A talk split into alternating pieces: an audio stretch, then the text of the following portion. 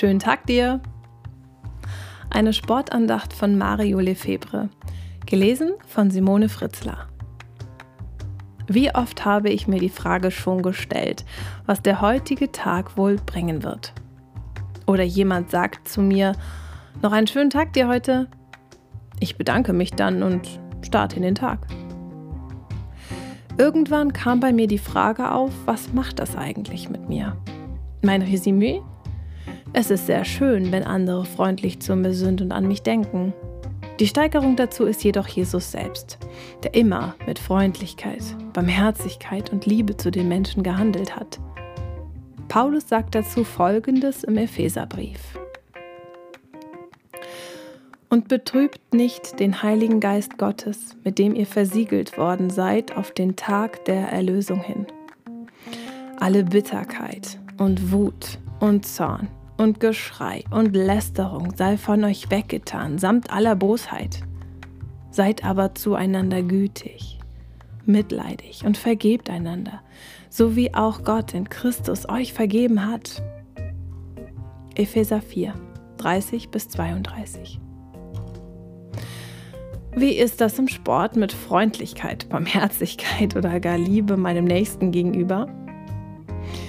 Wenn ich meinem Gegner ein gutes Spiel wünsche, wünsche ich mir dann nicht insgeheim, dass ich besser als er sein möchte? Ich glaube, wir sollten uns im Klaren sein, es wird im Sport immer einen besseren oder stärkeren Gegner geben. Wenn ich in meiner Sportart alles gegeben habe, und die anderen stärker oder besser waren, sollte ich trotzdem mit meiner Leistung zufrieden sein, eben wenn ich alles gegeben habe.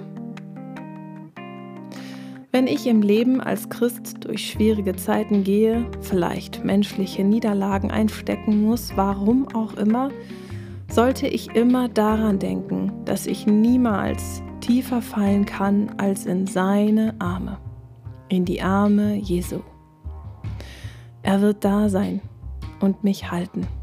Denn über allem steht die Liebe von Jesus, ob Niederlage oder Sieg, ob du jemanden alles Gute wünschst oder nicht. Über allem steht die Liebe Jesu. Nun aber bleiben Glaube, Hoffnung, Liebe, diese drei. Aber die Liebe ist die größte unter ihnen. 1. Korinther 13, 13.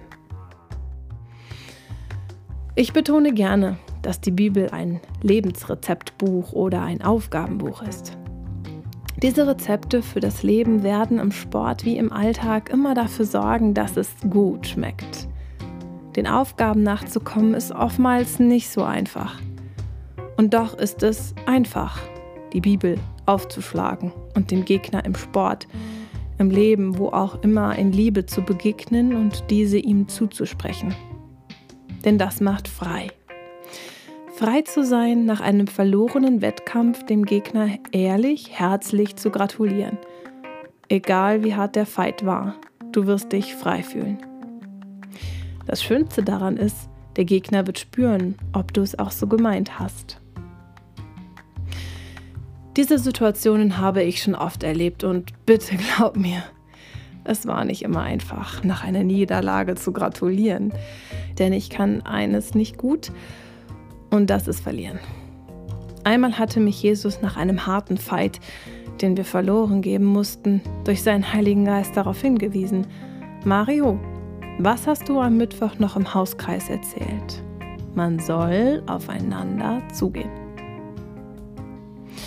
Mann, war das schwer. Aber ich ging und war danach glücklich. Wie kann das sein? fragte ich mich. Die Antwort liegt im Auftrag, den Jesus uns im Sport und im Alltag täglich gibt. Stets in seiner Liebe zu handeln.